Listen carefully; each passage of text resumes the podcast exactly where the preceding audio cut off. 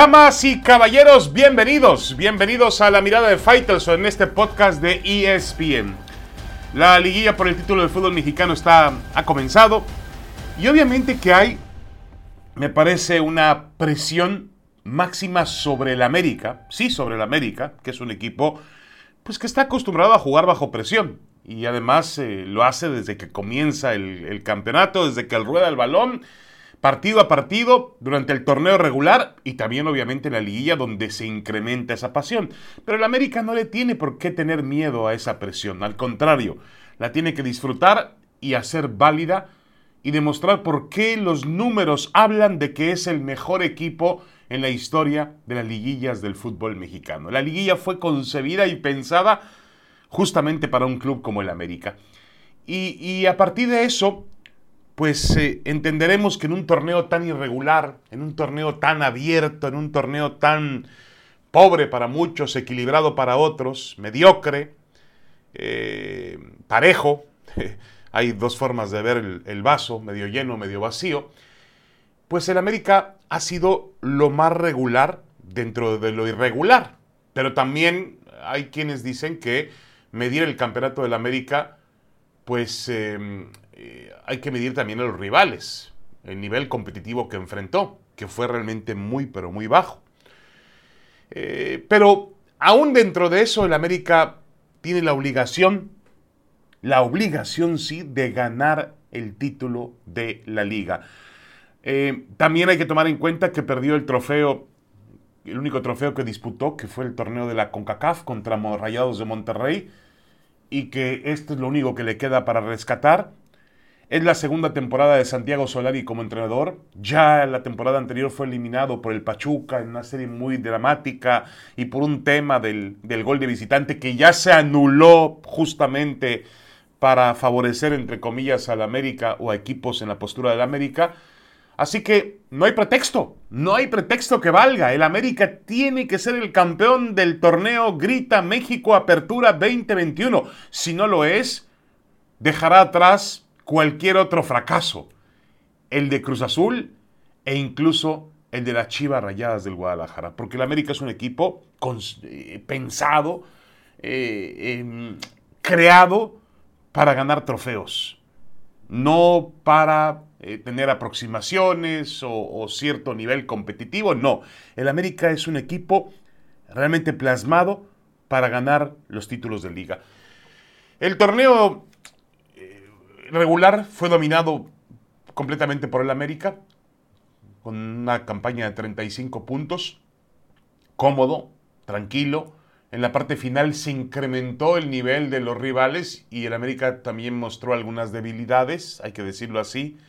Eh, sobre todo en su aparato defensivo, cosa que obviamente eh, seguramente llevó a cierto grado de preocupación a, Santiago Solari sobre la capacidad de este equipo. Cuando el América, este América, cuando tiene problemas defensivos, se preocupa, porque está basado en eso, está basado en la fortaleza de un portero como Guillermo Ochoa, que viene, por cierto, de tener una jornada eh, poco afortunada, o muy mala, hay que decirlo, con la selección mexicana de fútbol, que él no acostumbra a tenerlo eh, en, la visita a Edmonton frente a la selección de Canadá, donde prácticamente tiene que ver en los dos goles que significan la derrota del conjunto mexicano, aunque tampoco podemos achacarle a él todo lo mal que jugó México en esta fecha FIFA, claro, no se trata de eso. Eh, pero bueno, Ochoa no está en buen momento, los centrales, tanto el argentino Aguilera, como el paraguayo Bruno Valdés han mostrado ya eh, en algunos momentos que el paso del tiempo empieza a mermar en sus condiciones eh, y ahora sufren la ausencia de Pedro Aquino, el jugador peruano que fue a la eliminatoria de la Comebol, se lesionó, el América tiene por ahí un, lío o un asunto controversial con eh, Gareca, el entrenador argentino del, del combinado peruano, eh, en el sentido de que Aquino, pues se supone que, no lo iban a utilizar y lo utilizaron. En fin, son dudas que tiene el América para el partido inicial del cuartos de final, que además no será cualquier partido, será un clásico contra los Pumas. Y un clásico contra los Pumas, pues significa muchas cosas. Y no es un partido simple, de ninguna manera. Eh, los dos tienen mucho, mucho que ganar y mucho que perder también. Así que eh, es un juego que, que se disputa en otro nivel de pasión y los futbolistas así lo tienen que entender. Por eso creo que el América está más presionado que nunca. Pero también el América es un equipo que sabe jugar con esa presión y la tiene que convertir en viento a favor. No tiene pretextos. Solari sabe muy bien que no puede darse el lujo de, de cumplir un año, un año calendario, dos torneos sin llevar un trofeo a Cuapa. Los entrenadores del América no se miden por los puntos que hagan en el torneo regular. Esta América ha hecho más puntos que nadie, ha, descompuesto un récord de puntos, más de 70 puntos juntando los dos torneos. Maravilloso. La, la regularidad del América es el equipo del año. Pero es un fracaso si no levanta trofeos. Así son las cosas. Y lo sabe bien aquel que firma y acepta el compromiso de ser entrenador y futbolista del América. Una pausa y regresamos con más en la mirada de Faitelson en este podcast de ESPN. Ya volvemos.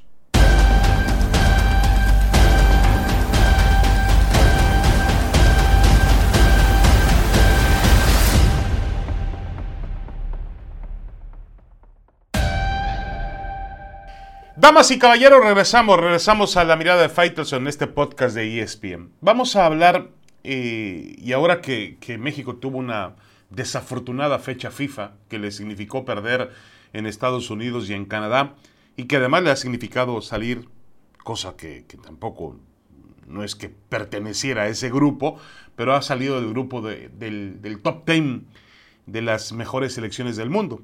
Vamos, ni antes ni después de la fecha FIFA México pertenecía a esa élite. Pero eh, esto ha llevado eh, a los analistas, a los periodistas, a los críticos, algunos, ¿eh? no todos, a examinar ciertos aspectos del fútbol mexicano que tienen que ver con su estructura. Y uno de ellos, pues, es la producción de futbolistas. Finalmente, los jugadores de fútbol son los que marcan la diferencia en el campo de juego. Y en la comparación directa con Canadá y Estados Unidos, que ahora son los grandes gigantes, entre comillas, de la CONCACAF, pues resulta que esas selecciones tienen jugadores jóvenes de gran proyección que actúan en equipos de alguna de las mejores ligas del mundo. Y las dos últimas grandes joyas del fútbol mexicano no juegan. Lo último que exportó el fútbol mexicano a Europa como jugadores que venían o que estaban predestinados a ser estrellas, uno de la América y el otro de Chivas, no juegan.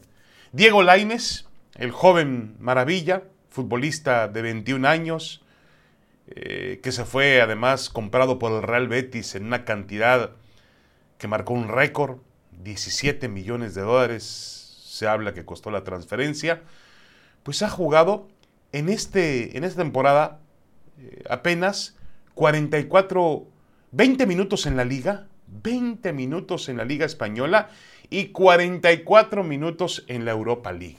Eso es lo que ha jugado eh, Diego Laines para el equipo del Real Betis de Pellegrini realmente tiene una participación muy secundaria. No juega, no tiene dónde mostrarse.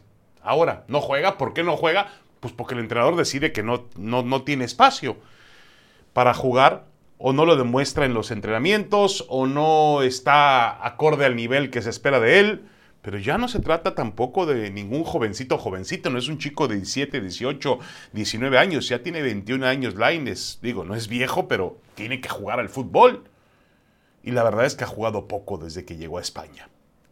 Y el otro es JJ Macías, que recientemente se fue en una situación un poco rara porque el Guadalajara, las Chivas siguen manteniendo parte de su contrato eh, él se fue no siendo ni siquiera titular con las Chivas, no estando en gran forma, se perdió los Juegos Olímpicos, no por lesión, sino por un nivel.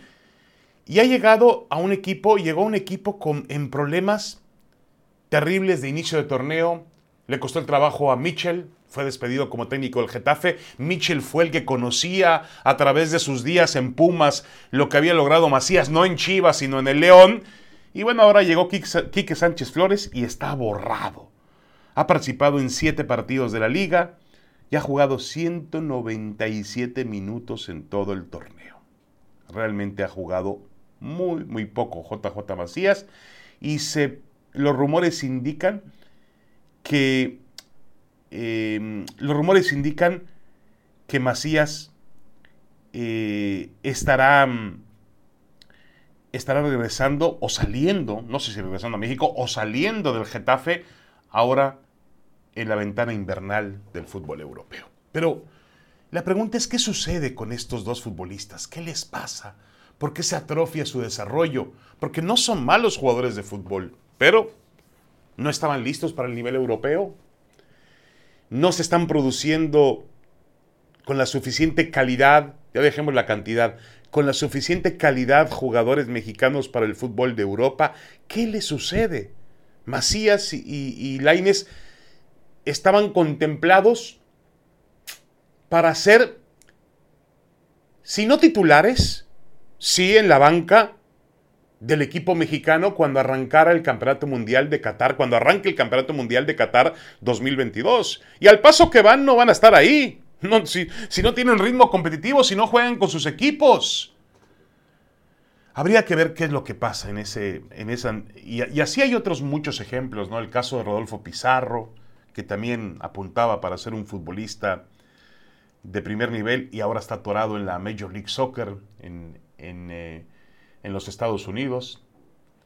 Quizá hay otros jóvenes por ahí regados en los cuales se cifra cierta esperanza. Ahora se habla de este chico eh, Flores, Marcelo Flores, que juega para la sección sub-20, que está jugando con el Arsenal.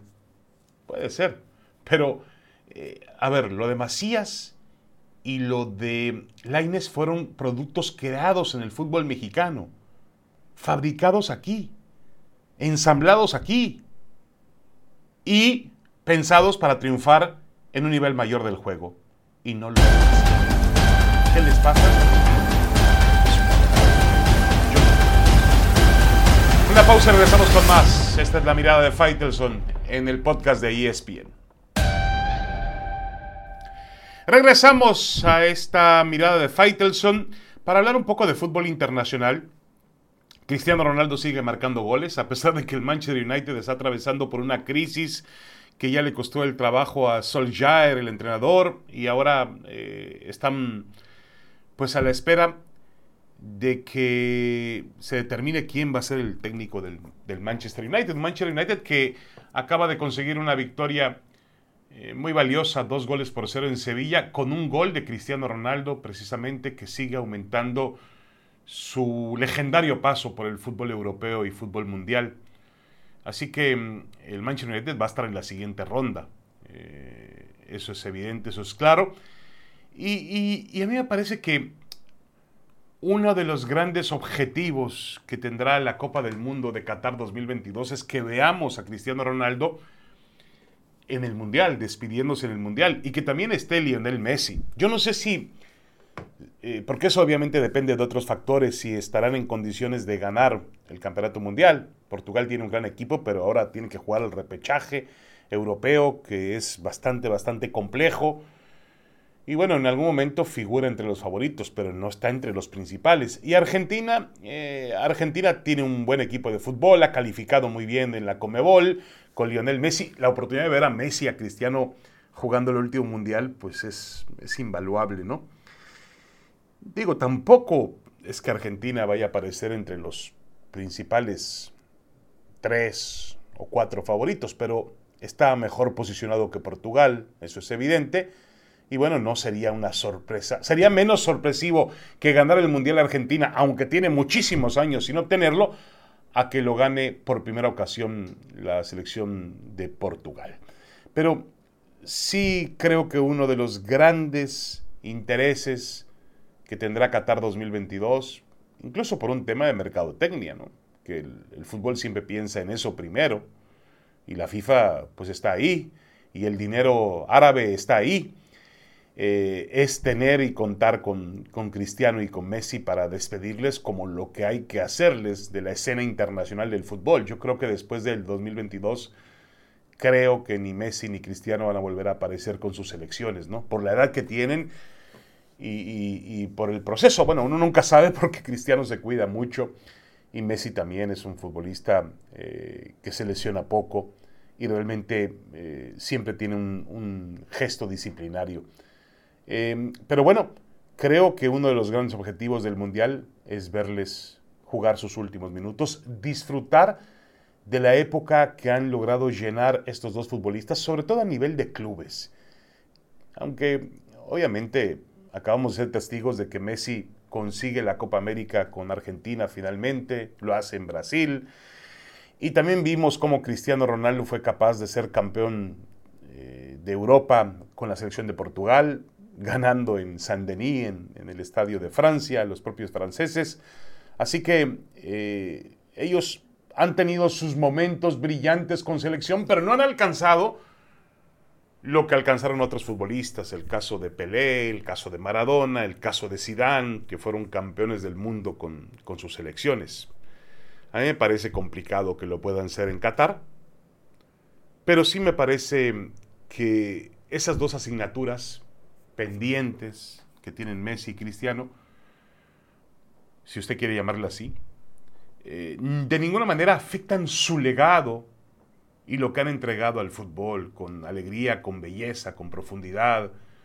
Eh, yo creo que los dos tienen la conciencia tranquila en ese sentido. Yo quiero verlos en Qatar para, para despedirse, como tienen que despedirse dos grandes figuras de ese tamaño pero eh, para ver los campeones del mundo o ponerles esa presión me parece que va a ser muy complicado.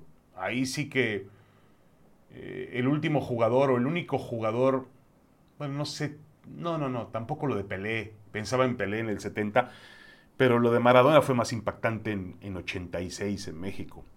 Eh, y aún así no ganó solo, sería faltarle el respeto al resto del equipo argentino que también puso esfuerzo, corrió y peleó y luchó, pero se notó que la presencia de Maradona era, era fantástica. El equipo de Brasil de 70 estaba conformado por grandes estrellas. Ahora, si usted le quita a Pelé, igual no hubieran conseguido el campeonato del 70. Así que ahí está la polémica. Un jugador solo no puede ganar ya un mundial. A menos de que sea Maradona. Eh, lo mismo con Zidane en el 98 en Francia. Yo creo que, más allá de que, insisto, no levanten el trofeo de campeones mundiales, las trayectorias de Messi y de Cristiano no están de ninguna, manera, de ninguna forma en entredicho en tela de juicio. Muchas gracias, soy David Faitelson. La próxima semana regresamos con más, con mucho más en esta mirada de Faitelson. Los invito también a que me sigan en redes sociales, arroba Faitelson-ESPN. Ahí estamos tanto en eh, Twitter como en Instagram. Muchas gracias. Saludos.